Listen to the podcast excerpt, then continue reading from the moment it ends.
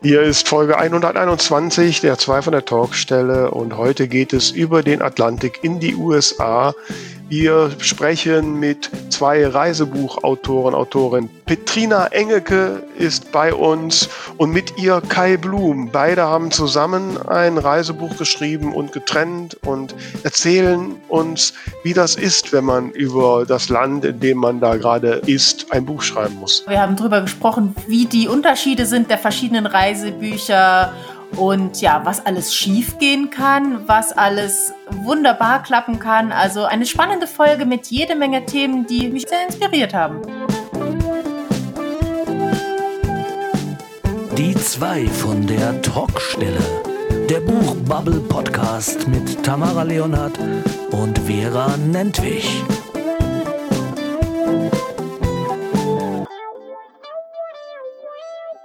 Hallöchen zu Folge 121 und ich grüße meine liebe Vera. Hallo. Ja, bonsoir, ma chère Tamara. Oh. Ich übe schon mal, weil. Bist du schon eingestimmt? Eingestimmt, genau, weil morgen früh geht's ab nach Frankreich, ja. Ja. Ich hoffe mal, äh, dass dieses, dieser Atlantiksturm, der hier über uns hinwegzieht, dass ich den nicht so viel davon abkriege. Aber. Ja, also hier donnert's die ganze Zeit schon ganz ordentlich. Ich habe auch, ich war vorhin in Saarbrücken und äh, erst war wunderschöner Sonnenschein, dann hat's geregnet, dann war wieder Sonne, also ein ständiges Hin und Her. Ja, ja, bei uns hier auch gerade, ja. Hm. Genau, aber ich habe dir aus Saarbrücken was mitgebracht. Du hast mir was mitgebracht aus Saarbrücken? Ich habe mich nämlich dort mit einem unserer früheren Gäste getroffen und der hat dir eine kleine Nachricht hinterlassen. Oh. Soll ich dir die mal abspielen? Mach mal, ja. Hallo liebe Vera, hier ist der Danny. Ich bin ah. gerade mit der lieben Tamara im schönen Saarbrücken und wir sitzen hier am St. Johanna Markt und trinken ein Aperol Spritz nach dem nächsten und uns geht's richtig gut und wir grübeln über den nächsten Bestseller, den wir vielleicht zusammenschreiben werden, wer weiß es. Also wir haben wahnsinnig viele Ideen und ähm, ja, ich grüße dich ganz herzlich und wünsche noch eine schöne Zeit hier aus dem wunderschönen Saarland. Bis denn!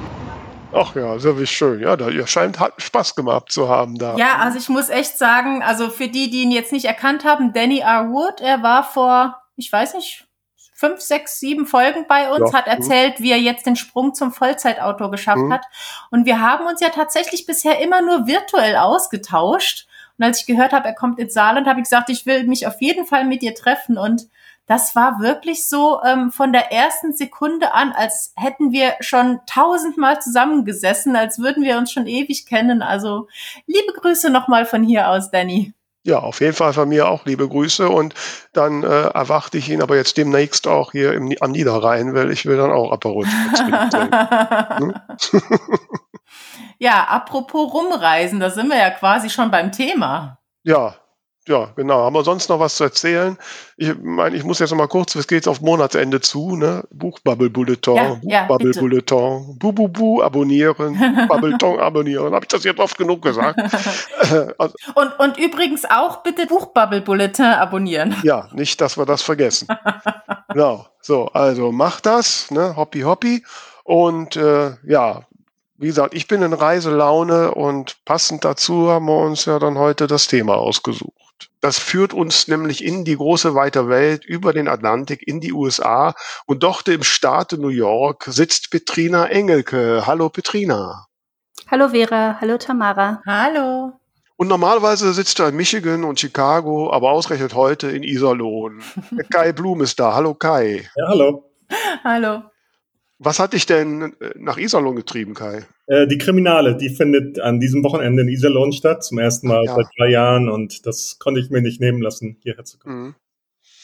Sonst sitzt du in Michigan, hast du erzählt, Michigan und Chicago? Ja, genau, äh, hauptsächlich in Chicago, äh, äh, zwischendurch jetzt gerade in Michigan, aber äh, Chicago ist mein neues Zuhause sozusagen. Ah ja.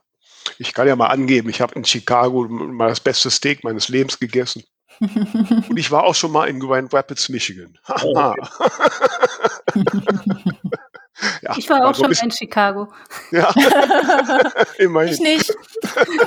du nicht. Ich war nur in New York. Ja, aber man merkt schon, liebe Hörer und Hörer draußen, wenn wir jetzt so diese Orte in der großen weiten Welt äh, ausspricht, dass das automatisch ja schon eine Neugier auslöst und so einen Reiz hat. Und äh, ihr beide habt ja diesen Reiz quasi zu eurem Job gemacht. Ihr seid Reisebuchautoren, Autorinnen. Und Petrina, ich bin ja so auf dich gestoßen, ähm, weil du einen Artikel geschrieben hast in der aktuellen Ausgabe der Federwelt. Du hast ja auch angekündigt, hier kommen noch ein paar mehr. Und gleich so die, der Anfang dieses Artikels, die ersten zwei Sätze, die da drin standen, da habe ich gedacht, wow, die Frau lebt das, was ich mich nur knapp getraut habe, mal zu träumen. Ähm, und die macht das einfach. Ist das, ist dein Leben jetzt ein Traum, liebe Betriebe? Oh je, jetzt muss ich dich gleich enttäuschen, glaube ich. ähm, jein. ähm, das, du weißt ja, wie es ist, du schreibst ja selber. Ähm, auf dem Papier sieht das immer alles ein bisschen anders aus als in der Realität, vor allem wenn man gebeten wird, zu einem ganz bestimmten Thema zu schreiben und alles andere, was dazu gehört, rauszulassen. Und wie du ja schon gesagt hast, es gibt auch noch einen zweiten Teil von dem Artikel. Also, dass ich in die USA gezogen bin, bereue ich absolut nicht. Ähm, das war goldrichtig. Ich habe auch ein tolles Leben hier, aber erstens würde ich mich nicht als Reisebuchautorin beschreiben, weil ich weiß nicht, können wir gleich mal gucken, wie Kai das so sieht. Ich, ich glaube, das, was wir machen, ist nicht das klassische Reisebuch oder das, was ich als Reisebuch verstehe. Und zweitens ähm, kann man davon absolut nicht leben. Und das ist eigentlich noch eine Untertreibung. Mhm. So, also es gibt bestimmt ein paar Leute, die das irgendwie schaffen, aber das ist so ähnlich wie mit Podcasterinnen oder Bloggern. Es gibt so ein ganz paar, die, ne, wo es heißt, die verdienen da 10.000 Dollar im Monat und dann gibt es ganz, ganz viele, die tun das eben nicht. Und zu denen zähle ich definitiv. Was aber nicht heißt, dass man das nicht machen sollte. Okay, das hast du wirklich meine Träume zerstört. Also ich dann, als ich die ersten Sätze lese, sie hat angefangen zu, ist in 2010 mit einem Wandelticket nach New York gegangen, hat geblockt und irgendwann kam ein Verlag auf sie zu und hat gesagt, schreib ein Reisebuch und, äh, und seitdem ja. lebt sie glücklich und zufrieden. Ja, das, so habe ich das also, gelesen. Genau. Ja, glücklich und so, zufrieden sieht sie aus. so ist das ja auch. Und ich bin da auch immer noch mega stolz drauf. Ich glaube auch nicht, dass das so irrsinnig vielen Menschen, die schreiben, passiert, dass sie eine E-Mail vom Verlag bekommen, die sie für Spam halten, wo, wo drin steht, möchtest du nicht mal so ein Buch über, wir finden deinen Blog toll, möchtest du nicht mal so ein Buch über New York schreiben? Das ist toll. Mhm. Aber eben das heißt nicht, dass das dann der Beruf wird, mit dem man sein ganzes Leben bestreiten kann. Zumindest bei mir nicht. Aber ähm, ich habe auch in dem Artikel sehr offen zugegeben, dass ich ähm, nicht so richtig gut im Verkaufen bin. Wir kommen gleich nochmal drauf zurück, wenn du ja schon angesprochen hast, so was ein Reisebuch ist und was ein gutes Reisebuch ist.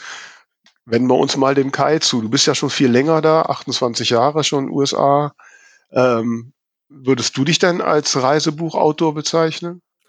Nein, äh, auch nicht. Ähm, Im Prinzip sind es Sachbücher über die USA, ähm, für die sich wahrscheinlich auch viele Leute interessieren, die reisen. Und es kann auch nicht schaden, diese Bücher zu lesen als Vorbereitung äh, auf eine Reise. Äh, wir beide, Petrina und ich, haben ja Fettnäpfchenführer über die USA geschrieben. Ähm, das kann sicherlich Leuten helfen, die zum ersten Mal nach Amerika reisen. Das andere Buch USA 151 ist mehr so Hintergrundwissen äh, über die USA, interessante Themen, die sonst vielleicht nicht in den Medien vorkommen. Ähm, dazu muss ich auch sagen, und dann schreibe ich auch noch Krimis. Äh, da haben wir noch was gemeinsam. Wir, äh, mhm. Habe ich gesehen, ja. Ja, also ich würde mich einfach nur als Autor bezeichnen, aber mit Schwerpunkt USA. Und da mhm. kommt, ist dann ein bisschen Überschneidung mit Reisebuch. Und wenn man mal im Buchladen geht und sich das, äh, die Reiseabteilung anschaut, also das hat sich in den letzten Jahren doch sehr verändert, finde ich. Ähm, die klassischen Reiseführer, also die Spalte oder das Regal wird immer kleiner und diese Reiseerzählungen und Reiseberichte und, und ähm, äh, Ratgeber, das wird immer größer. Mhm. Ähm, also da ist auch ein, auch ein Wandel, äh, äh, geht vor sich. Und dann möchte ich auch noch sagen, man sollte sich auch nicht darauf verlassen, davon leben zu wollen. Äh, da gibt es dann viele andere Faktoren, äh, die damit reinspielen können. Zum Beispiel, als Trump Präsident wurde, sind meine Verkaufszahlen also wirklich abgestürzt, weil viele Leute einfach gesagt haben, jetzt will ich nicht mehr in die ja. USA reisen. Ja. ja, es gibt ja. viele Faktoren, die da reinspielen. Aber nochmal zurück zu dieser wir schocken euch jetzt hier gerade, ihr ladet uns ein als Reisebuchautoren und Reisebuchautoren. Ja, ein bisschen habe ich mit dir rechnet. Also. Machen wir gar nicht. Und selbst wenn davon leben, kannst du auch, aber mach es besser. Aber wir machen es irgendwie trotzdem immer wieder. Das mhm. ja, scheint ja jetzt überhaupt gar keinen Sinn zu geben. Also möglicherweise spricht das gegen unseren Geisteszustand, aber ich glaube, ähm, es hat auch viel mit diesen Genres zu tun. Also ein, Reisebuch per Definition oder ein Reiseführer per Definition ist so ein Buch, wo drin steht, äh, die und die Hotels gibt's da, mhm. äh, so und so viel kostet da ein Zimmer, das sind die besten Restaurants ähm, und das sind die Museen und dann stehen da die Öffnungszeiten und die Website und all sowas dabei.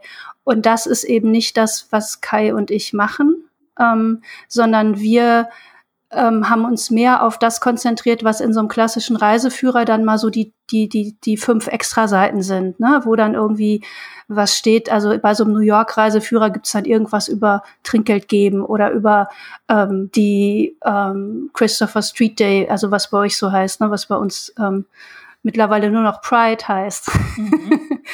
ähm, oder solche, ne, solche, da gibt's dann mal so ein, so ein, so ein Kasten oder so eine Extraseite und das, diese Themen, also zu sagen, wie ist denn der Alltag der Leute? Was, mhm. ähm, was, was gibt's denn in Amerika so zu entdecken, jenseits von den in meinem Bereich dann eben dem Empire State Building und der Brooklyn Bridge. Das sind die Sachen, die wir eher bedienen und die passen halt nicht in die vorgegebenen Formate im Reisebuchmarkt, die da sind. Reiseführer, eben das, was ich eben erklärt habe. Äh, Reiseliteratur, das sind dann eher diese trendy Sachen ne, von den Leuten, die ihren Koffer packen und davon erzählen, wie sie mal um die Welt reisen wollten und alles Mögliche schiefgegangen ist. Oder sie sich selber eben auch sehr entwickelt haben, wo sie selber zu der literarischen Person werden. Ähm, und äh, die, das dritte ist der Reisebildband. Ähm, und das ist bei USA 151 zum Beispiel das, ähm, wo die uns eingeordnet haben. Wusstest du das überhaupt, Kai? Ja, Wir haben Reisebildband geschrieben. Ich muss sagen, ich, ich, ich war heute bei Thalia hier in Iserlohn und habe mal geguckt, ob das Buch da ist, wie viele Autoren das immer machen, äh, um, um, zu sehen, ob das Buch noch im Buchhandel steht. Ähm, und ich habe es auch gesehen in, der, in dem Regal mit den Bildbänden. Ja. ja wo es wahrscheinlich kaum jemand finden wird. Aber ja. Standeswesen da, meins steht da nie. Ich frage dann immer, äh, frage dann immer, habt ihr das Buch von Vera Nentwich äh, haben? Dann gucken die am Computer und sagen immer, die können es bestellen. Und dann sage ich immer, ja, schade, ich bin heute nur heute hier. ja, so. Mache ich in jeder Buchhandlung in der Hoffnung, dass die irgendwann mal sagen, ich stelle jetzt mal eins da rein, aber das tun sie trotzdem nicht. Ja, ich denke, wir haben ein bisschen Glück äh, mit, dadurch, dass wir im Prinzip auch Reisebücher schreiben und der Verlag sich in den letzten Jahren gut entwickelt hat und äh, die Bücher jetzt mittlerweile auch in den Buchhandlungen stehen. Aber meine Krimis zum Beispiel äh, stehen auch in keiner Buchhandlung. Also da, das, äh, da kann ich mitfühlen. ähm, wobei ich ja bei dir, ähm, Kai, natürlich auch hellhörig geworden bin. Du hast ja auch bei Amma, du hast ja im Self-Publishing angefangen, wenn ich das richtig Habe ich angefangen und zwar schon 2003. Wow, äh, ja, da war das hier noch ja nicht. nee, ich, höre, ich habe ja schon mir einige Folgen von euch angehört und da redet ihr immer oh, 2012, wie das mit dem Self-Publishing losging und so weiter. Stimmt, ja, bei Amazon ging es los, aber ich hatte 2003 ein Buch geschrieben, das hieß Alltag in Amerika, ähm, hatte das selbst rausgegeben, so eine Rat Art Ratgeber für Leute, die nach Amerika umziehen und was mhm. sie beachten müssen in den ersten Wochen und Monaten. Und äh, das lief ganz gut. Äh, seinerzeit sind noch viele äh, Deutsche ausgewandert in die USA. Mhm. Und da äh, hat der Verlag mich dann entdeckt auf, äh, mhm. auf Amazon. Und die mussten mich auch überzeugen, ähm, dass ich zum Verlag wechsle, weil eigentlich ging das ganz gut mit dem Self-Publishing. Mhm besonders mit so einem, so einem Nischenthema, äh, das aber groß genug ist, dass sich Leute dafür interessieren. Mhm, auf jeden Fall. Wenn ihr jetzt immer von dem Verlag spricht, äh, gibt es jetzt den einen, auf den ihr euch eingeschossen habt und wo ihr alle seid? Oder? Nee, nee, das nicht. Wir, ähm, Kai und ich hab, haben ja auch so eine Interesse, also Reisebuchverlage arbeiten sehr gerne mit Serien. Ne? Dann haben die halt ein Konzept, das oft auch von denen stammt und suchen Autoren oder Autorinnen, die sich mit dem bestimmten Land auskennen und, äh, und dann dieses Konzept füllen können. Und Kai hatte halt, ich weiß nicht, das wievielte von deinen Büchern, das war den Fettnäpfchenführer USA geschrieben und das ist ein Format vom Combook Verlag, ist ein sehr kleiner Verlag, der aber nichts als Reisebücher macht in verschiedenen, in den verschiedenen Kategorien.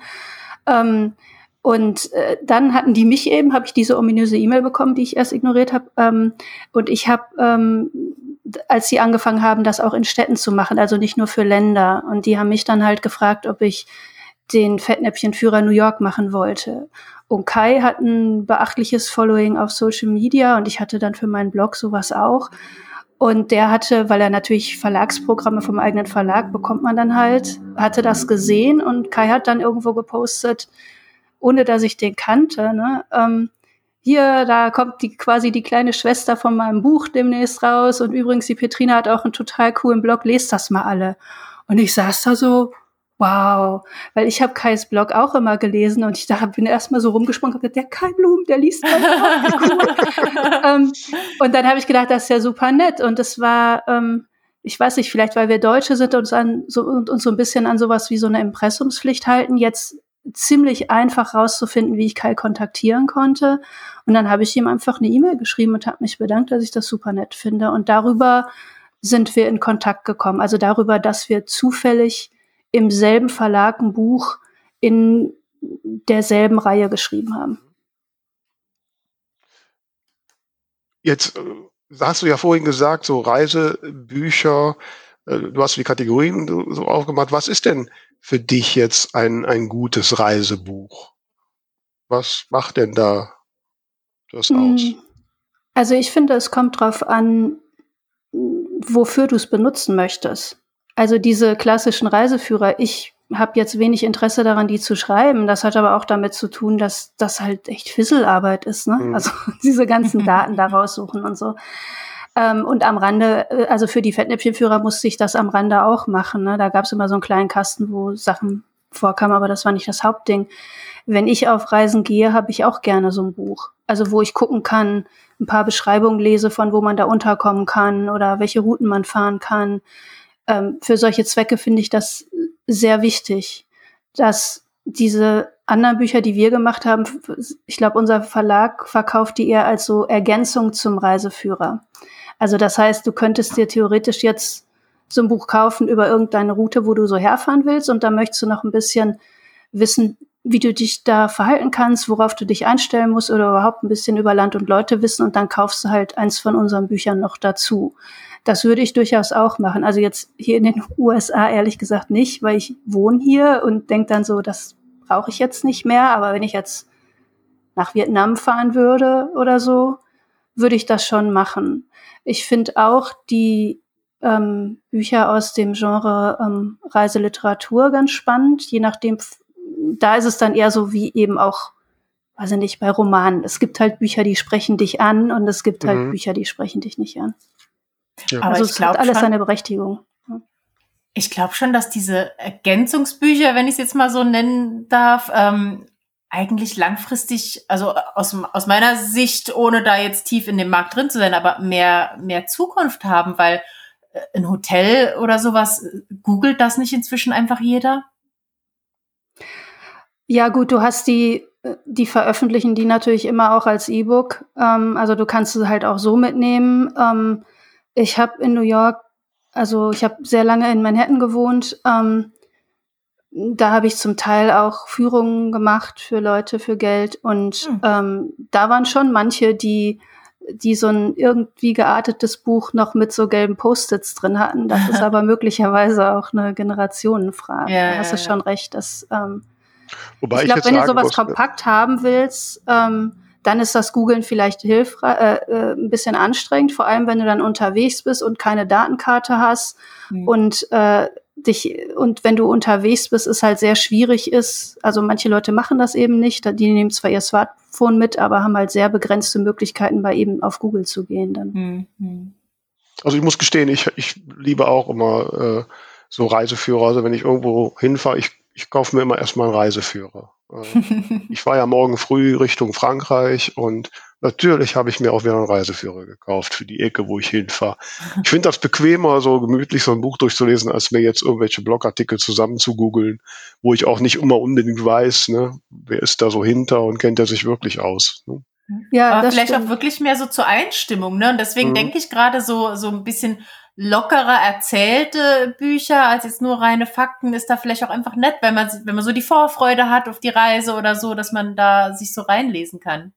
Auf jeden Fall. Also ich finde auch deswegen reizt finde ich das so spannend, was ihr da so macht, äh, weil ich lese zum Beispiel durchaus sehr gerne so Reisebücher über New York, also die über den Reiseführer hinausgehen, die so ein bisschen mehr den Einblick in das Leben dort geben, weil das lässt mich irgendwie immer in diese Stadt träumen. Weil, wie ich ja schon mal angedeutet habe, es gab eine Zeit, wo ich tatsächlich, naja, also nicht wirklich einen richtigen Traum, den ich realisieren muss, aber wo der Gedanke in mir so rum war, ach, du könntest mal nach New York gehen, einfach mal gucken, ob du es überleben würdest.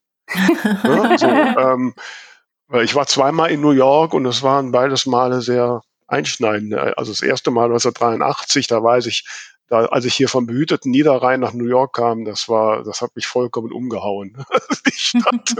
und, und, von daher habe ich mir gedacht, oh, ob ich das schaffen würde. Ähm, so.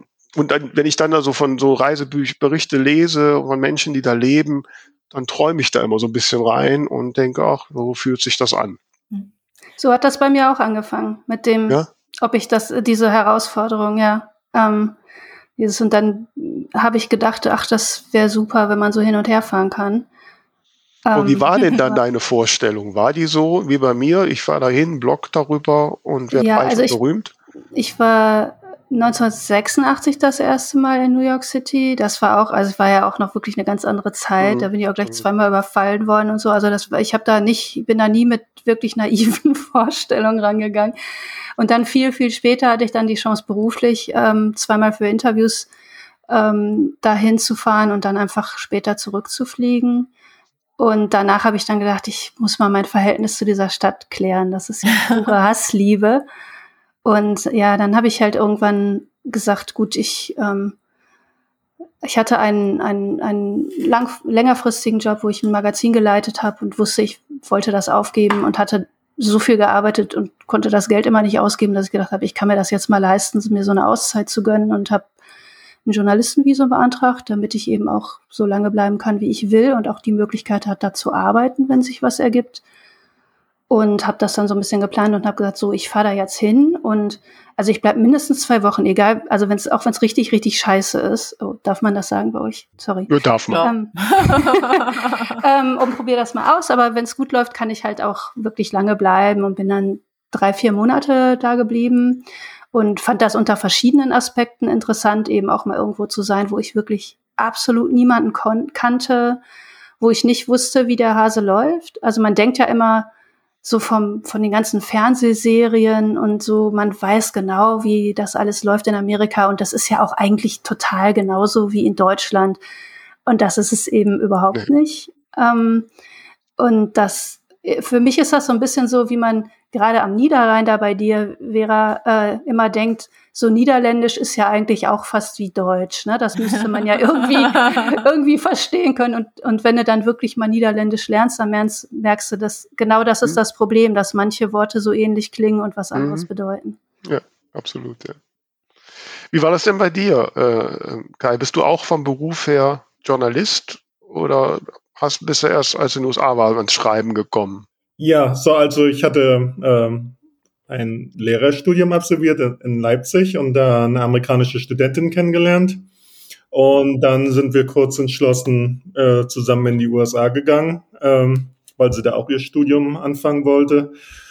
Äh, das war also völlig ungeplant. Also es gibt ja viele Leute, die träumen davon, nach Amerika zu mhm. gehen oder die planen das. Und ähm, bei mir war das völlig ungeplant. Und ähm, wir hatten auch nicht viel Geld ähm, ich hatte keine Krankenversicherung, ähm, konnte Zahnarztbehandlung nicht bezahlen. Also ich habe Amerika doch von einer Seite kennengelernt, ähm, die nicht so angenehm ist. Hm.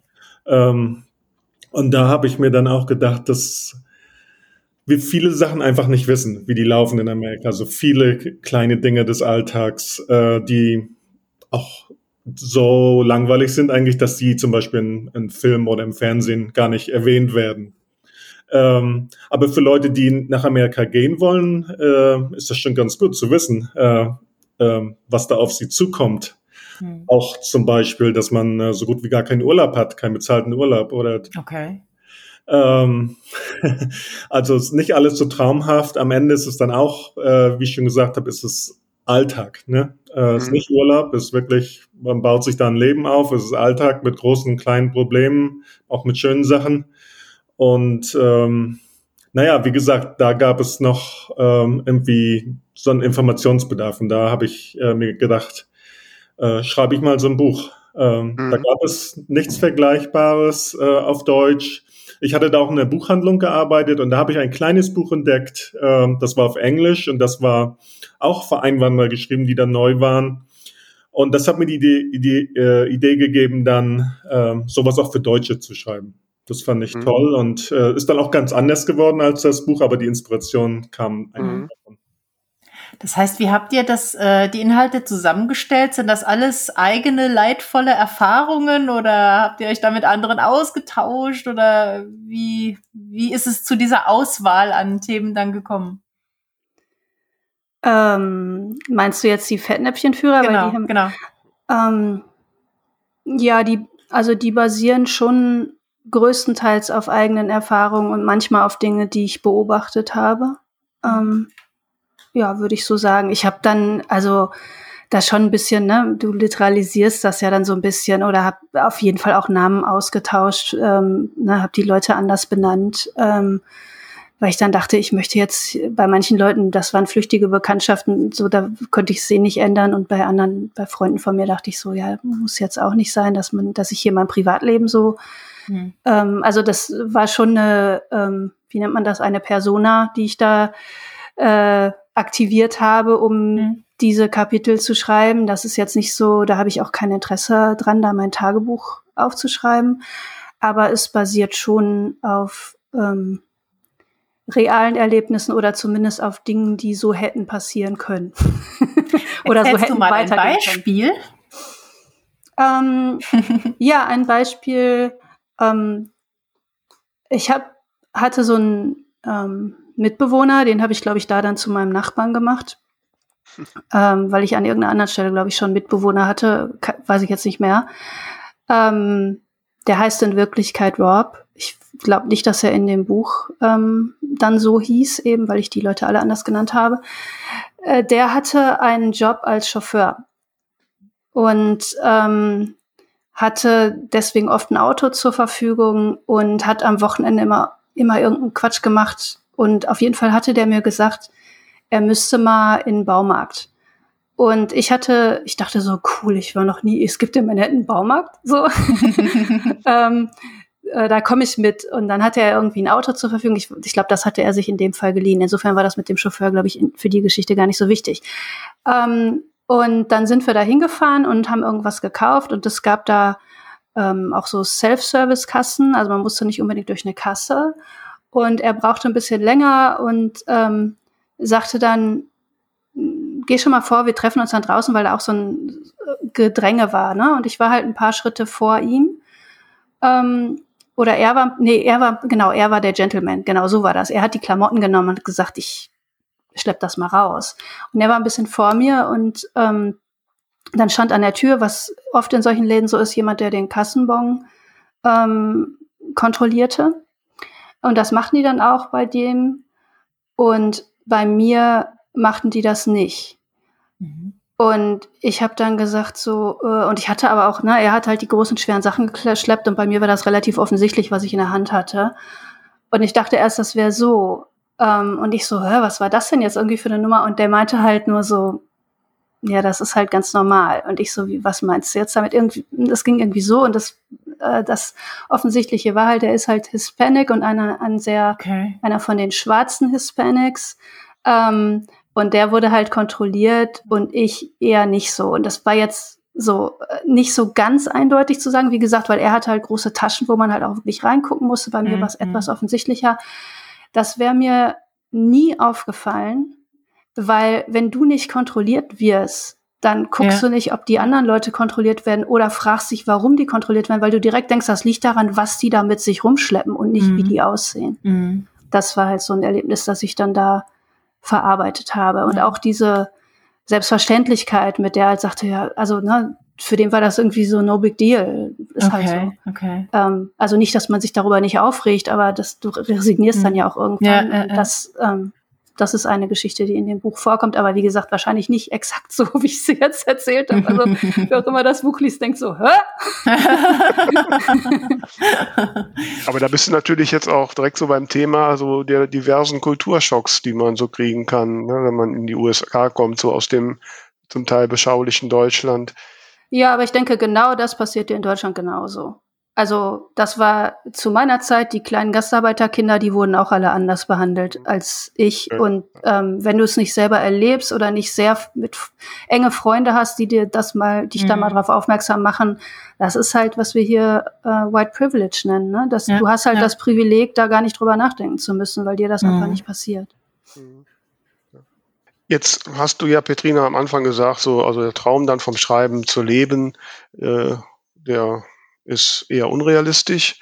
Ähm, aber Kai, du, wenn ich dich richtig verstehe, lebst du jetzt vom Schreiben oder auch nicht? Auch nicht, leider nicht. also stopp, ich, ich lebe schon vom Schreiben, also ich bin Journalistin, aber ja, nicht von okay. den Reisebüchern. Mhm. Also von der journalistischen Arbeit oder von anderen Büchern? Äh, nee, schon, also ich schreibe ja immer weiter Bücher, weil ich, mhm. äh, ähm, aber wir können ja auch gleich nochmal darauf kommen, was so alles schiefgehen kann ähm, bei, bei der Idee, dass man vom, vom Bücherschreiben Geld verdienen kann. Bedingt. Ähm, aber ja, also ich bin Journalistin und ich äh, lebe ähm, davon, äh, in alle möglichen verschiedenen Arten zu schreiben oder eben äh, zu übersetzen oder zu, äh, wie nennt man das denn? Äh, so Redakteurs, Redakteurinnenjobs zu machen, wo ich halt redigiere oder Inhalte auf Websites packe ähm, und äh, aussuche, welche Themen wohin kommen, etc. pp. Also all dieses ja ganze erzählt, Was mir ja vorhin erzählt, dass du ja hier für meine hiesige Lokalzeitung, die Rheinische Post, arbeitest. Da haben wir ein genau, gewisses genau, ist einer meiner Kunden. Fühlen wir uns wenig ein wenig verbunden. Genau, also was machst davon, du denn, Kai, jetzt noch? Äh, alles auch schreiberisch oder was völlig anderes? Ähm, ja, mehr oder weniger anderes. Äh, also ich arbeite im Internetmarketing, im SEO, äh, so das ist mein, mein Brotberuf. Ähm, überschneidet sich ein bisschen, weil ich habe viel für diesen Beruf äh, davon gelernt, dass ich anfangs versucht hatte, mein Buch zu ver äh, vermarkten, so in 2003, 2004 mit einer eigenen Website und so. Da habe ich dann genug gelernt, um diesen Job zu bekommen. Mhm. Äh, und mittlerweile ist das so, die Sachen, die ich im, im Job lerne, helfen mir auch ein bisschen beim, äh, beim Buchvermarkten. Ja. Daher dann auch die große Followerschaft, die Petrina vorhin schon erwähnt hat. Ja, das, naja, so groß ist die nicht, aber ja. Ähm. Ja, hast du denn einen, hast du denn einen SEO-Tipp für uns alle? Den wunderbaren Den Tipp. einen, der uns ja. alle reich macht, bitte. Jetzt. Ähm, ihr hattet ja vor einigen Folgen schon jemand, der zum Content Marketing gesprochen hat. Mhm. Ne?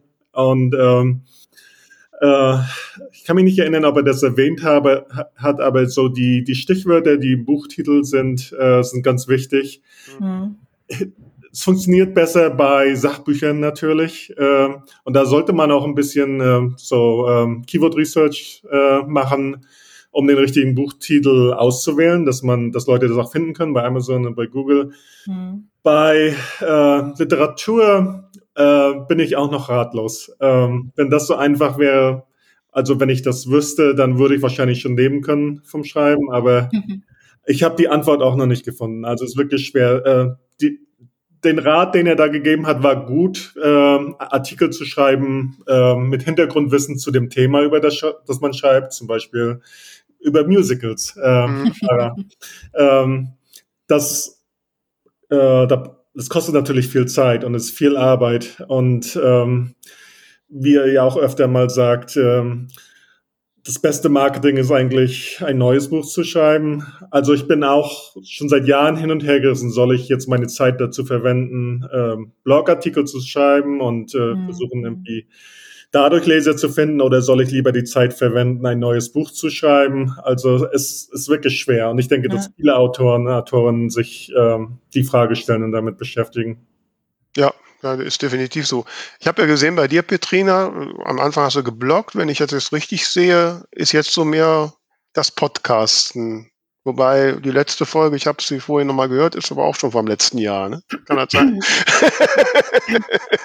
ja, ich, ähm, ich, ich habe ein Zeitproblem. Also ich habe die, die nächste Folge, ich habe die Interviews, glaube ich, im, seit Ende Januar dafür fertig, aber ich habe mir halt beim Podcasten die Latte immer höher gelegt. Ähm, das und äh, ähm, ja, das machen, glaube ich, viele Leute das beim Schreiben, geht mir das auch oft so. Mhm. Äh, und sehe halt, dass andere Leute, die das machen, was ich mache oder machen will im Podcast, das mit zwölf Leuten machen und ich mache halt alleine und das ähm, ja, und dann kam für mich halt ähm, dann der ähm, russische Angriffskrieg in der Ukraine hinzu, der für mich in meiner anderen Arbeit plötzlich bedeutete, dass ich sehr, sehr viel ähm, Arbeit angeboten bekam und dann gedacht habe, ey, da, das muss ich jetzt aus zwei Gründen machen. Zum einen finde ich es wichtig, Menschen zu informieren mit wirklichen Sachinformationen und so ein bisschen was zu tun gegen die ganze Desinformation die kursiert und zum anderen konnte ich halt damit auch mal Geld verdienen, wohl wissend, das, das Sommerloch kommt früh genug und ähm, dann kann ich immer noch andere Sachen machen. Ja, sprich, ich bin einfach äh, müde und ähm, mhm. äh, hatte eigentlich gedacht, gerade jetzt auch hier, euer Podcast ist ein super Anlass zu sagen, jetzt mach mal schnell vorher noch eine neue Folge fertig. Also ich kann sagen, die, die bisherigen, ich habe äh, ein, zwei, zwei gehört, fand ich auch auf jeden Fall schon sehr hörenswert. Und äh, von daher werden wir das auf jeden Fall in die Show Notes reinsetzen. Ja. Wie heißt ähm, der Podcast?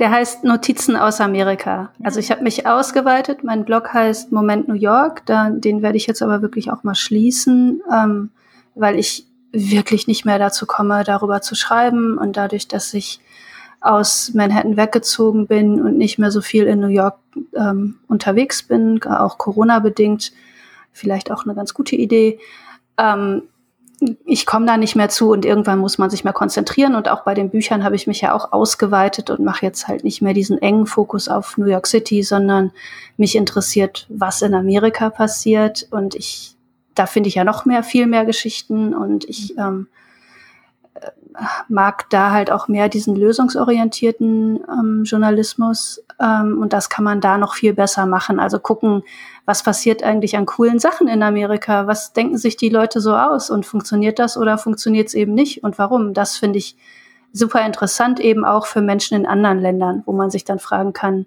ha, oder inspirieren lassen kann. Ja, ja. Also auf jeden Fall, ich habe, als ich deinen Podcast gehört habe und jetzt auch im Gespräch, habe ich gerade große Lust, irgendwie mal ein äh, einen USA-Podcast zu machen. Ne? Deutsche stellt neugierige Fragen über, um die, über die USA. Ähm, ja, da lade ich dich mal ein. Ja, macht ger gerne. Also im, im neugierige Frage stellen bin ich gut. Ähm, Kai, wie, wie sieht's bei dir aus? Ähm, was sind deine Buchpläne? Du hast ja drei Krimis geschrieben. Mhm. Was, was erfüllt mehr dein Herz? Das Krimischreiben oder Reisebuch schreiben? Eigentlich beides. Ähm, äh, und beim Reisebuchschreiben mag ich, dass ich da in kurzen Abschnitten arbeiten kann. Zum Beispiel mit unserem äh, Buch 151, USA 151. Wir hatten relativ kurze Kapitel und dann kann man die einzeln bearbeiten und dann ist es irgendwie, irgendwie überschaubar. Äh, in kleinen Schritten kann man arbeiten und dann hat man das große Ganze. Ähm, bei den Krimis ähm, ist es ein ja, wenn man damit anfängt, ist es doch ein bisschen überwältigend, äh, dass man sich das alles ausdenken muss, äh, äh, schreiben und so weiter. Das kennt ihr ja. Ähm, aber ich möchte schon diese Krimi-Reihe fortsetzen. Ähm, also der Verlag hatte da die ersten zwei Bücher herausgegeben. Äh, das dritte hatte ich dann auch im äh, Self-Publishing äh, gemacht. Sieht genauso aus. Ähm, ähm, und da möchte ich auch weitermachen, weil ich großspurig angekündigt habe, dass äh, diese Reihe, diese Familie begleitet, so von den 1880er Jahren bis ans Ende des Zweiten Weltkrieges. Ähm, mhm. Da habe ich auch bestimmt, wow. also sieben, acht Bücher müssten das schon sein, um, um diesen Zeitraum abzustecken. Mhm. Und ähm, da bin ich auch so ein sturer Mecklenburger, dass ich da auch mache, auch wenn das nur 100 Leute kaufen. Äh, also das möchte ich schon schon machen, aber wenn ich zwischendurch andere Buchangebote äh, bekomme, wie das schon geschehen ist, dann verzögert sich das immer wieder. Dann mhm. arbeite ich erstmal daran. Aber, aber ich hoffe, dass ich das, also das ist so mein, mein ähm, hm. liegt mir am Herzen, dass ich das äh, weiterführen kann. ich verstehen. Und ja. bevor wir jetzt zu den Dingen kommen, die gleich noch schief gehen, das wollen wir auf jeden Fall noch machen, aber mich interessiert es sehr, ich kann mir, stelle mir vor, so Reisebuch schreiben, ich stelle mir da einen immensen Rechercheaufwand vor. Ähm, wie groß ist der Aufwand? Und jetzt mal so ein bisschen ehrlich gefragt, was kriegt man dafür? Lohnt sich das?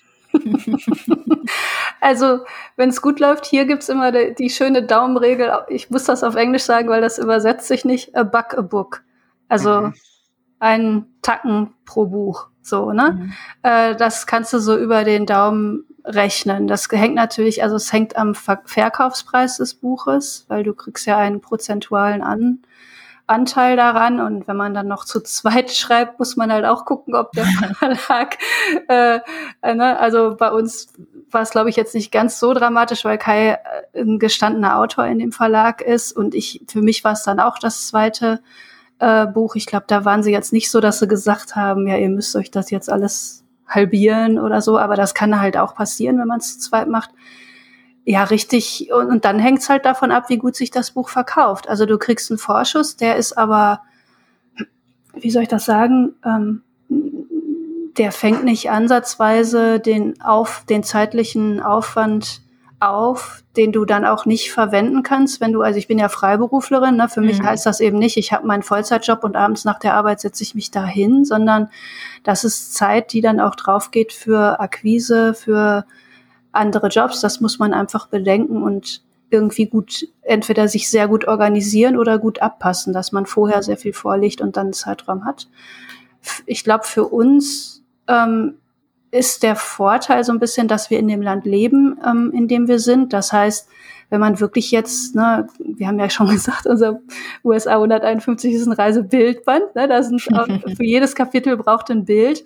Mhm. Wenn da dann das Wetter nicht so toll ist, also wir haben dann nicht das Problem, dass wir jetzt zehn Tage Zeit haben, um die ganzen Bilder zu machen, sondern man kann auch noch mal irgendwo hingehen. Auf der anderen Seite wussten wir nicht vorher, dass wir jetzt so ein Buch schreiben. Also andere Leute machen dann halt eine sechs Wochen Reise irgendwo rum und haben schon die Idee, dass sie da ein Buch rausmachen und machen überall Fotos. Also es kann dann eben auch ein Nachteil sein, dass das dein Alltag ist, weil du dann denkst, Mensch, jetzt muss ich ja extra da und dahin, weil ich unbedingt so ein Foto brauche. Und, und ich muss sagen, das war der, für mich zumindest war der anstrengende Teil, die Fotos zu machen, weil wir haben jetzt zu jedem Kapitel haben wir ein Foto und die Fotos hat man ja nicht. Und ähm, das ist bestimmte Themen, das ist gar nicht so einfach, da ein gutes Foto zu finden, das zu machen. Das kostet Zeit. In jedem Fall, äh, jedes Mal, wenn man ein Foto macht, dann muss man hinfahren zu dem Ort. Äh, dann muss es auch was werden. Und in meinem Fall zum Beispiel, ähm, ich ähm, habe da in Chicago gewohnt, als ich das äh, Buch ähm, geschrieben habe. Und ich wollte nicht nur Fotos aus Chicago haben. So, also ich bin äh, dann nach Michigan gefahren, wo ich ja auch zeitweise wohne. Und ähm, auch ein paar Tage da geblieben, äh, Fotos gemacht von verschiedenen Sachen. Und das ist der Zeitaufwand war wirklich enorm. Ich, äh, ich meine, am Ende ist was Schönes dabei rausgekommen aber ähm, ehrlich gesagt, also die Kosten und so weiter, die ich gehabt habe, da äh, für die Reisen und so, die, das dauert eine Zeit lang, das überhaupt wieder reinzuholen. Also äh, im Prinzip für, für Geld haben wir das eigentlich, also ich kann nur für mich selber reden, also nicht gemacht. Das war einfach nur ein Projekt, äh, das im Gespräch war über mehrere Jahre. Äh, äh, das sollte es sein und dann wieder nicht und dann doch und dann ähm, ähm, habe ich mir gedacht, dass das toll wäre, das zusammen mit Petrina zu machen und dann äh, möchte man ja auch, wenn man mit jemand anders das zusammen macht, den auch nicht enttäuschen und äh, dann gute, gute Arbeit leisten. Also ja, der Aufwand war riesengroß und ähm, also ähm, der Verdienst minimal, würde ich einfach so sagen. Okay. Genau, also man kriegt halt so einen kleinen Vorschuss, der so ein bisschen, der ist ja dann auch gesplittet, also kriegst einen Teil vorher, einen Teil, ist das nicht gedrittelt, ein Teil bei der Abgabe vom Manuskript und dann nochmal, wenn das Buch veröffentlicht ist. Ähm, dafür kann man es nicht machen und vor allem nicht, also wenn Leute jetzt so richtige äh, also du kriegst auch keine Kamera-Equipment bezahlt oder Reisekosten oder sowas, da musst du halt gucken. Und in dem Fall, also ich habe zum Teil dann auf, weil wir eben, ne, wir wollten ja jetzt nicht ein Buch über Chicago und New York machen, ähm, sondern das heißt USA 151 und ich habe dann alle Fotos durchgeguckt von allen Reisen, die ich in den USA gemacht habe. Also früher habe ich immer einmal im Jahr so ein, eine Woche Roadtrip gemacht, in, weil ich irgendwann mal alle Bundesstaaten erlebt haben will. Da gab es dann schon Material, auf das ich dann zurückgreifen konnte. Und wir haben halt versucht, möglichst wenig Stockfotos zu nehmen. Wir hatten aber vom Verlag die Möglichkeit bekommen, dass wir das auch machen können. Und bei einigen, zum Beispiel bei den Mustangs, also ne, bei den ähm, verwilderten Pferden ja. von Amerika, haben wir das dann auch gemacht, weil selbst wenn ich da irgendwo gewesen wäre, wären die wahrscheinlich so drei Millimeter groß im Hintergrund gewesen. Oder dann fährt man dahin und hat dann das super Glück, dass sie nirgendwo zu finden sind. Ähm, bei sowas haben wir dann durchaus auch schon mal auf Stockfotografie zurückgegriffen. Ich stelle mir auch vor, so man, nicht jeder, der schreiben kann, ist auch gut im Fotografieren. Genau. Also. Ja, das kommt noch hinzu. Also wenn du das wirklich, ich sag mal, richtig vernünftig gemacht hättest, ich habe ja früher auch mal Magazine geleitet, da hast du einen Fotoredakteur oder eine Fotoredakteurin, die wiederum einen Pool von Fotografen hat und die losschickt und sagt, das ist das Thema, dann kommen die zurück mit zehn wirklich guten Vorschlägen, wie man das bebildern könnte. Und dann setzt sich diese Bildredaktion zusammen und überlegt, was jetzt das beste Bild ist und hat auch eine Bildsprache für das gesamte Buch, damit das halt nicht so auseinanderfällt. Und bei uns ist das halt, naja, es sollen halt Momentaufnahmen sein. Und äh, wir haben schon auch, finde ich, sehr gute Fotos gemacht, aber es hat durchaus diesen Schnappschusscharakter und man merkt halt, da steckt jetzt nicht das große äh, die große Gesamtidee dahinter, so ein Budget ist dann einfach nicht da. Und, und anfangs, nachdem wir, wir haben das ja so etappenweise dran gearbeitet und unsere Fotos auch ausgetauscht, wir haben dann irgendwie ganz am Anfang gemerkt, nach einigen Fotos, dass wir keine Menschen in den Fotos hatten. Ja, das ja Buch heißt nicht, wie hast du doch gesagt, menschenleeres. ja.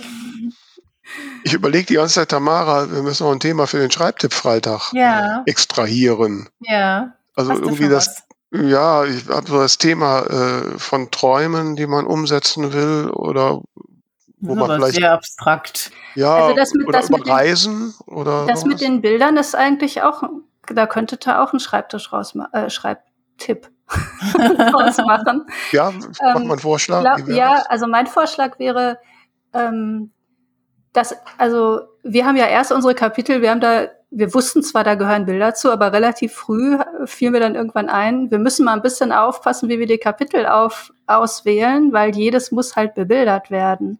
Mhm. Und umgekehrt hilft das natürlich auch. Also wenn du dir dann überlegst, du willst was über die seltsamen Toiletten in Amerika schreiben zum Beispiel mhm. und dann äh, suchst du die und fotografierst die, da guckst du einfach noch mal sehr viel genauer hin. Also für alles Beschreibende ähm, was so, egal ob Non-Fiction oder Fiction machst, finde ich das schon durchaus hilfreich, sich vor, zumindest vorzustellen, du müsstest das jetzt fotografieren und sich vorzustellen, wie legst du das so an, dass Menschen das verstehen können. Da guckst du viel mehr auf Details und auf Blickwinkel und das kannst du beim Schreiben natürlich auch wieder umsetzen.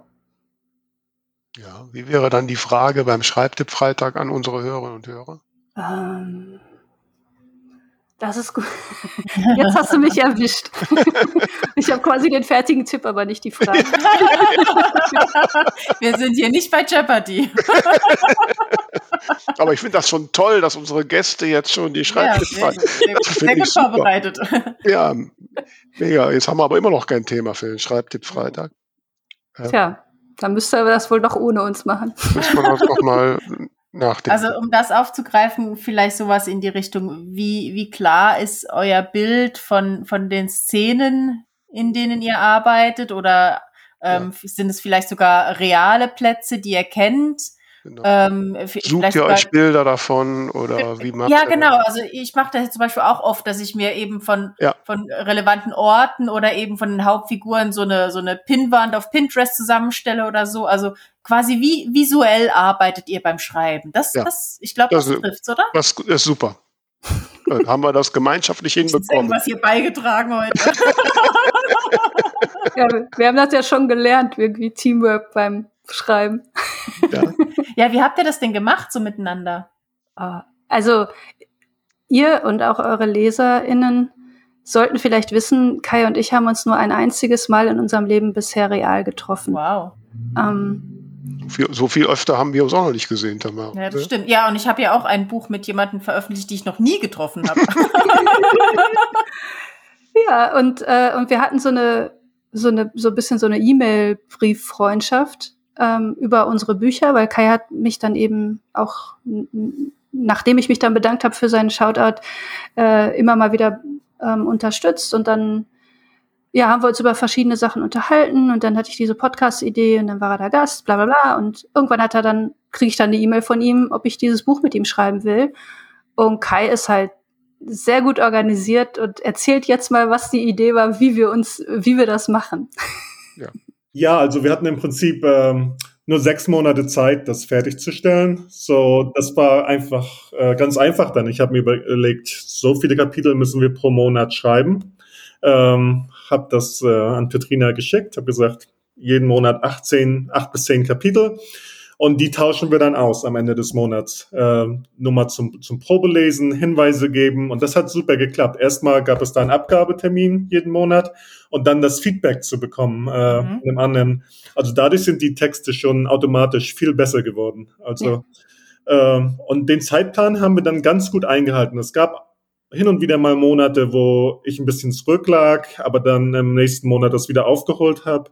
Ja, du hast halt erst, hattest du ja total vorgelegt, ne, weil du hattest ja schon, also das Projekt war für Kai nicht neu, der hatte mit dem Verlag, der, die wollten das eigentlich schon mal machen, ne, und du hast ja auch viel Blogmaterial, auf das du zurückgreifen konntest. Ich konnte jetzt schwerlich meine New York Geschichten aus meinem Blog nehmen, aber Kai bloggt halt, sein Blog heißt Tausend kleine Dinge in Amerika.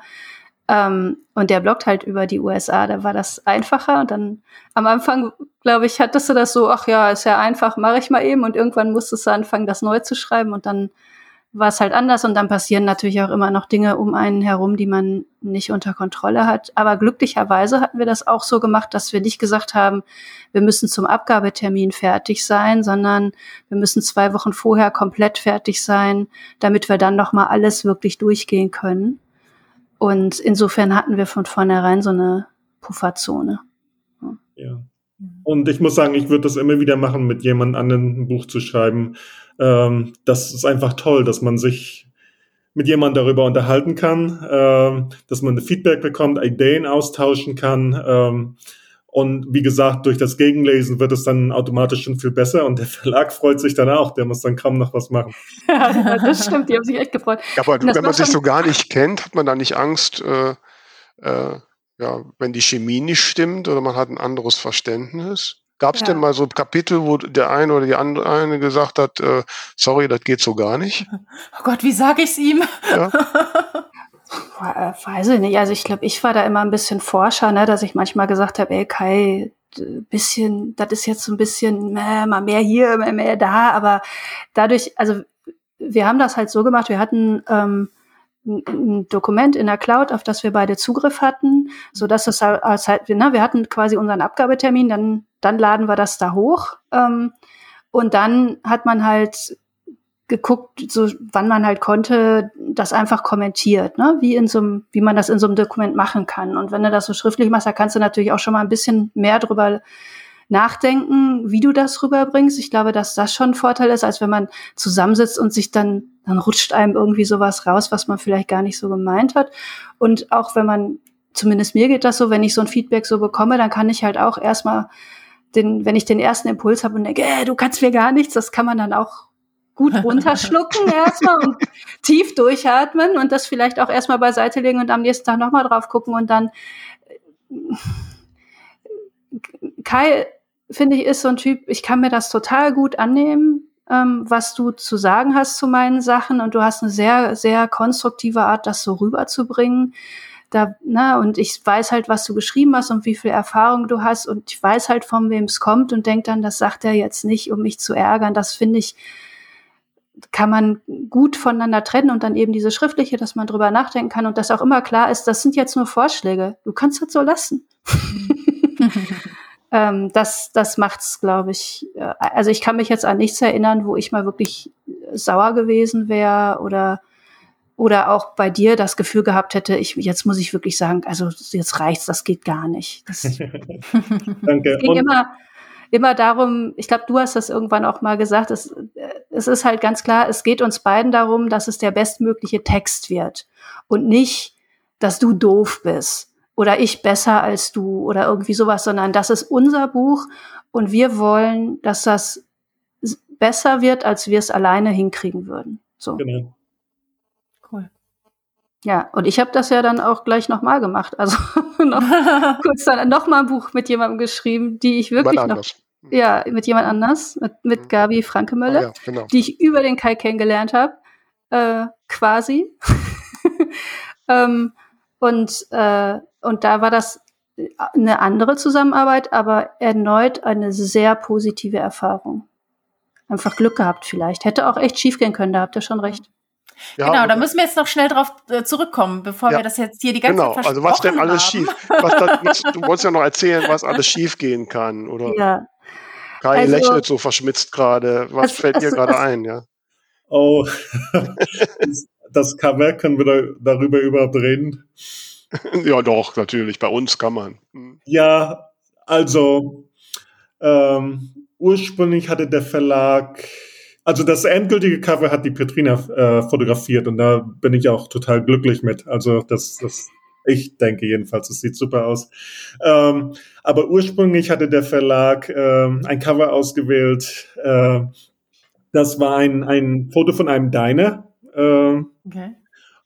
aber es hat sich dann herausgestellt, dass dieser Diner gar nicht in Amerika war. Äh, Oh, ja. sondern in Italien.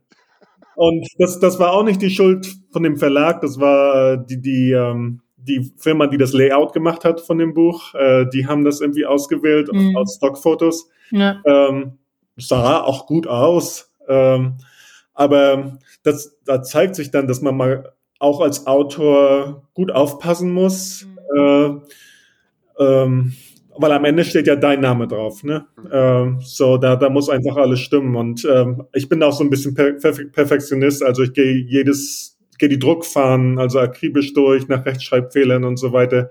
Weil, wie gesagt, es, am Ende ist es mein Name und ich möchte, ähm, das ist irgendwie auch der Respekt vor den Lesern, dass man äh, Leuten, die Geld dafür ausgeben, auch das bestmögliche Produkt bietet, finde ich jedenfalls. Ja.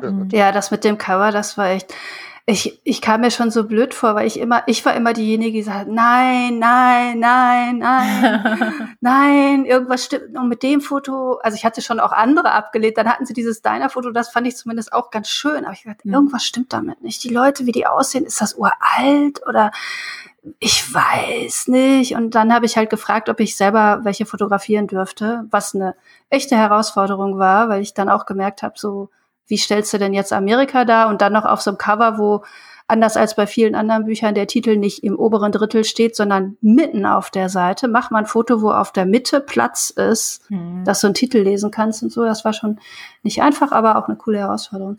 Also ich würde zu den Sachen, die schiefgehen können, ich würde das erstmal voll unterschreiben. Man muss wirklich bis zum bitteren Ende dranbleiben und alles bedenken, weil die bösen Kommentare, die man dann hinterher in irgendwelchen, weiß ich nicht, Rezensionen oder so bekommt, die gehen in der Tat, da, da kann man dann auch sich nicht mit verteidigen und sagen, das habe ich nicht gemacht. Das ist ja nicht Mhm. irgendwie, Ja, ja. wir sitzen ja nicht im, in einem Sandkasten, ne? Mhm. Ähm, aber es gibt auch andere Sachen, die, die jenseits der Kontrolle von Autorinnen und Autoren sind. Und äh, das habe ich mit jedem einzelnen meiner Bücher erlebt. Also es hat schon was Lustiges. Vielleicht schreibe ich da irgendwann mal ein Buch drüber. Noch so ein paar Sachen passieren. Also Verlagsfettnäpfchen. Genau, mein erstes Buch erschien drei Tage bevor der Trump gewählt wurde. Keiner, also ne, zumindest in Deutschland hatte da so gut wie niemand mitgerechnet und urplötzlich wollte überhaupt niemand mehr äh, was mit Amerika zu tun haben. Mhm. Kai schickte mir dann halt auch irgendwie relativ schnell, sagte, sind deine Verkäufer auch so eingebrochen? Und ich habe halt gesagt, ey, das ist mein erstes Buch, ich muss jetzt erstmal ein halbes Jahr warten, bis ich sehe, wie sich das verkauft, bis ich die erste Abrechnung bekomme. Keine Ahnung, aber ich schätze mal, ist nicht so gut. Ähm, und so war das dann auch. Ja, und dann haben wir halt ein Buch zusammengeschrieben und Kai hat halt auch gesagt, ey, also ne, diese Reihe ist cool und das, das sowas verkauft sich auch. Und ich habe auch gedacht, ja klar, ne, und jetzt machen wir das, was sollte denn auch schiefgehen? und dann haben wir das auch hingekriegt, auch mit den Fotos, haben das rechtzeitig abgegeben, dann haben wir die Fahnen und dieses ganze drumherum, was Kai eben erzählt hat, hinter uns gebracht, wo ich so dachte, puh, na, das haben wir abgewendet, alles gut. Ähm, dann waren wir wirklich komplett so fertig, dass es in Druck gehen sollte. Und ich glaube, das war am 11. oder 12. März 2020. Ich glaube, viel mehr muss ich dazu nicht sagen. Eine Woche später waren sämtliche Buchläden geschlossen und überhaupt alles geschlossen. Und Timing auf einmal, ist so euer Ding. Auf, ja, auf einmal stand zur Debatte, ob das Buch überhaupt gedruckt wird. Oh ähm, das sollte halt dann eigentlich ne, erscheinen. Und äh, da war dann wiederum unser Glück, dass Wiederwahlen in den USA waren. Und es halt ein paar Wochen später haben wir dann erfahren, das Buch wird gedruckt und auch ein anderes USA-Buch noch. Also längst nicht das komplette Programm, aber unser Buch wird gedruckt, weil man halt glaubt, wenn das jetzt ein, zwei Monate vor der Wahl erscheint, dass die Leute dann doch genug USA-Interesse haben. Aber ne, dann kam halt nach dem Sommer, nach der Erleichterung im Sommer wieder die nächste Welle. Es gab immer noch einen ein kompletten Einreisestopp für die USA. Ähm, das hat natürlich jetzt nicht besonders geholfen dabei. Und ja, bei dem Buch danach, da hat Gabi Frankemölle, die ähm, bloggt USA kulinarisch, schon seit, weiß ich nicht, mehr als 20 Jahren die war dabei, ein Buch zu machen, das heißt American Christmas, also über Weihnachten oder die Feiertagssaison in den USA. Und da habe ich mhm. gedacht, boah, erstmal in meinem Blog, Weihnachten und Flohmärkte war immer das meistgesuchte überhaupt. Und dann habe ich gedacht, Essen tun die Leute ja eh, dafür muss man nicht in die USA fahren. Klar, da mache ich mit. What could possibly go wrong? Ja. Und dann bekam ich, also das Buch sollte im Ende September erscheinen letztes Jahr. Und irgendwann Ende August bekomme ich schon wieder so eine komische Verlags-E-Mail, wo wieder drin steht, liebe Frau Engelke, wir müssen Ihnen leider, und ich so, nein. ja, und da war dann eben das Problem, dass es eine Papierknappheit gibt ähm, mhm. und mhm. dass das Buch nicht gedruckt werden kann, weil es kein Papier gibt. Und äh, dann gab es noch diverse Logistikprobleme und das Ende vom Lied war, dass ein Buch, das wirklich an Weihnachten gebunden war, am 25. November dann endlich vorlag. Und dann hatten wir halt vier Wochen Zeit, um unser Buch zu verkaufen, weil nach Weihnachten kauft das natürlich keiner ja, mehr. Ja. Es ist zwar gut gelaufen, aber wir, uns fehlte dann halt die Zeit. Mhm. Und das alles sind Dinge, die kann, können nur wenige Menschen vorhersehen. Mhm. Aber selbst wenn, als Autorin habe ich keinen Einfluss auf ja. solche Dinge. Und das heißt, ich, meine Lehre daraus ist, du kannst, du, du, du machst es so gut wie du kannst machst das bestmögliche Buch und musst dich aber darauf einstellen, dass Dinge passieren können, ja, die einfach ein bisschen ärgerlich sind. Hm. hm. Wobei wir lieben ja dafür das Self-Publishing. Da sind wir dann wenigstens selbst schuld. Ne? ja gut, aber wenn, da kann es dir ja dann auch passieren, zumindest für die Print-Sachen, dass es dann auch heißt, gibt kein Papier, wird nicht mehr gedruckt ähm, oder die, es hakt an der Auslieferung ja, und darüber dann. Ja, ja, klar. Ja. Mhm. Ja. Irgendwas ist immer. Ja. So, wir nähern uns so dem Ende. Habt ihr denn jetzt wieder, ihr, ihr wirkt doch als gut funktionierendes Pärchen, schreibendermäßig. Habt ihr ein neues Buchprojekt in Planung zusammen oder einzeln? Ähm, wir hatten eine Idee überlegt, das hat aber nicht wirklich Anklang gefunden, weil das zu sehr Nischenthema war. Also Kai hatte die Idee, dass wir vielleicht mal was darüber machen, wie es ist, zusammen ein Buch zu schreiben.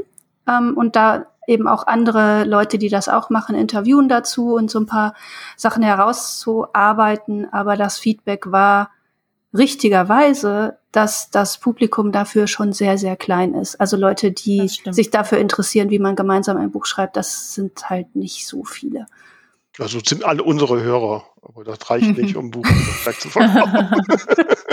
reicht zumindest nicht, um bei einem Verlag, wir haben auch nur bei einem gefragt, ähm, das Interesse zu erwecken. Uns hat das beiden, oder? Uns hat das, das eingeleuchtet. Dann das Self-Publishing-Thema. Ja, das wäre ein Schritt. Ja, Wenn es einem am Also Herzen ist nicht liegt. komplett vom Tisch, aber äh, vom Tisch auf die lange Bank gerutscht. Und so reisebuchmäßig, du hast ja, Kai, habe ich gelesen in Federwelt, äh, du schreibst jetzt Reisebücher über Deutschland für Amerikaner oder ist war das nur eine Idee? Noch nicht, aber ähm, ähm, wir hatten so ins Auge gefasst, in dieses Jahr oder nächstes Jahr vielleicht nach Deutschland umzuziehen. Und dann denke ich, äh, dass es vielleicht interessant sein könnte, wenn ich Reiseführer über Deutschland für ein amerikanisches Publikum schreibe. Ja. Also totaler Perspektivewechsel. Mhm. Ähm, aber ich kann mir das schon vorstellen. Ich denke mir, also nach meiner Erfahrung mit Gesprächen mit Amerikanern ist der Aufklärungsbedarf durchaus vorhanden, ja. Ja. Da gibt es auch viele YouTube-Videos, so uh, What Funny Germans Do. Ja. ja, sehr spannend und äh, ich glaube, wir müssen mal ein Podcast-Special machen und, und über uns über die USA unterhalten und die verschiedensten Erfahrungen doch. äh, aber das sprengt jetzt hier unser Thema. Ähm, ja, ihr seid ja dann anscheinend schon erfahrene Hörer unserer Show. Dann wisst ihr jetzt, was jetzt kommt. Ne? Äh, Ding der Woche. Das Ding der Woche.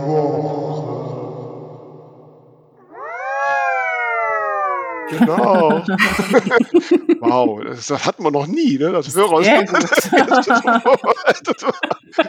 Also Kai, du hast es, du brennst doch darauf, es uns zu sagen. Komm, Hau raus damit. also für mich ist es die Kriminale, die jetzt wieder stattgefunden hat. Und wir hatten gestern eine Lesung in einem Supermarkt, ähm, mhm. in der Lebensmittelabteilung. Und ich, cool. äh, ja, es war ein äh, Late Mate, das ist bei Iserlohn.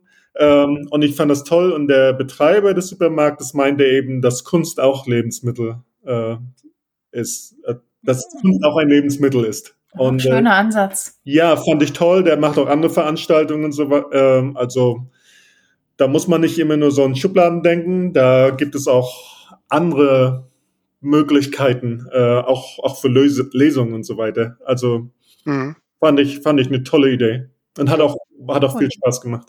Cool. Ja, nee, Kriminale ist immer ein Highlight. Das Bedauerlicher ist ja immer noch beim Syndikat, dass ich als reine Self-Publisherin da nicht Mitglied werden kann. Das ich hoffe, das ändert sich mal. Ja, ähm, stimmt. Hm.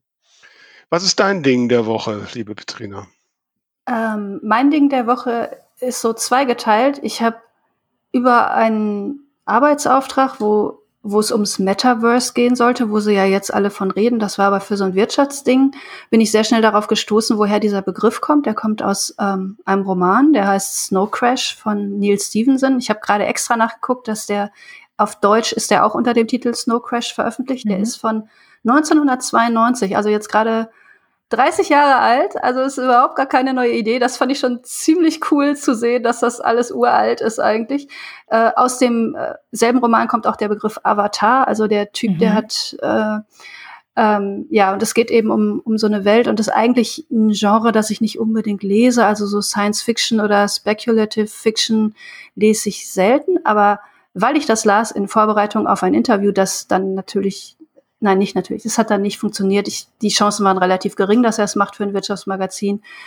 Aber darüber bin ich dann wieder darauf gekommen, dass es gibt in den USA etwas, das heißt Read Harder Challenge mhm. von Book Riot. Ähm, das ist so eine, wird jetzt zu weit führen. Read Harder Challenge kann man ja einfach mal nachgucken. Mhm. Ähm, die Idee dahinter ist, dass du aus deiner Filterblase rauskommst, die du auch beim Lesen ganz schnell entwickelst, dass ja. du immer dieselbe Art Sachen liest. Mhm. Und die machen immer zum Ende des Jahres veröffentlichen die eine ziemlich lange Liste von Anweisungen, was du so lesen sollst. Also zum Beispiel äh, ein Comic von einer Frau äh, oder also eine Graphic Novel von einer Frau oder ein Buch von äh, Einwanderern aus der Karibik oder äh, solche Sachen. Und darüber habe ich dann eben auch, ich, hab, ich mache das jetzt nicht so äh, keine Ahnung, religi mit religiösem Eifer. Aber darüber habe ich halt letztes Jahr dann auch mal gedacht, ich lese jetzt mal so ein äh, Science-Fiction-Buch, das in New York spielt oder in so einer ähnlichen Art, in so einer New Yorker Welt oder so. Und das hat mich halt daran erinnert, dass ich äh, da dieses Jahr noch gar nicht nachgeguckt habe. Und wir haben ja jetzt schon Mitte Mai, was eigentlich die Read Harder Challenge Sachen sind. Und das finde ich sehr inspirierend zum Lesen. Ja, sehr cool. Cool. Ja, super. Ja, also äh, inspirierend muss man sagen, äh, war und ist für mich das Gespräch mit euch und äh, so die, die, die Einblicke in eure Welten und ja auch eure mutigen Schritte, die ihr da gemacht habt. Mal eben von einem Kontinent zum anderen. Ich bin ja vom Niederrhein nie groß weggekommen und fühle mich schon mutig, wenn ich mal drei Tage nach Paris fahre. ähm, also äh, vielen, vielen Dank für diese tollen Einblicke, lieber Kai, liebe Petrina ähm, sehr inspirierend und äh, Ja, wir hoffen, liebe Hörerinnen und Hörer da draußen, dass es euch genauso inspiriert habt. Ihr erzählt uns mal, ob ihr nicht vielleicht auch schon den Traum habt, mal irgendwo hinzugehen und dann darüber Reisebücher zu schreiben und zu bloggen und sowas. Äh, das Schreibtipp Freitag, ne, wie ihr eure Thema visualisiert, möchte ich in Erinnerung rufen. Und natürlich bitte nicht vergessen, unser Buchbubble Bulletin zu abonnieren, weil die neue Ausgabe kommt jetzt. In diesem Sinne danke ich euch beiden. Vielen, vielen Dank, dass ihr da wart. Gerne. Vielen Dank für die Einladung. Und wünsche uns allen eine schöne Zeit und möglichst keinen Sturm. Bis dann. Macht's gut. Ciao. Tschüss. Tschüss.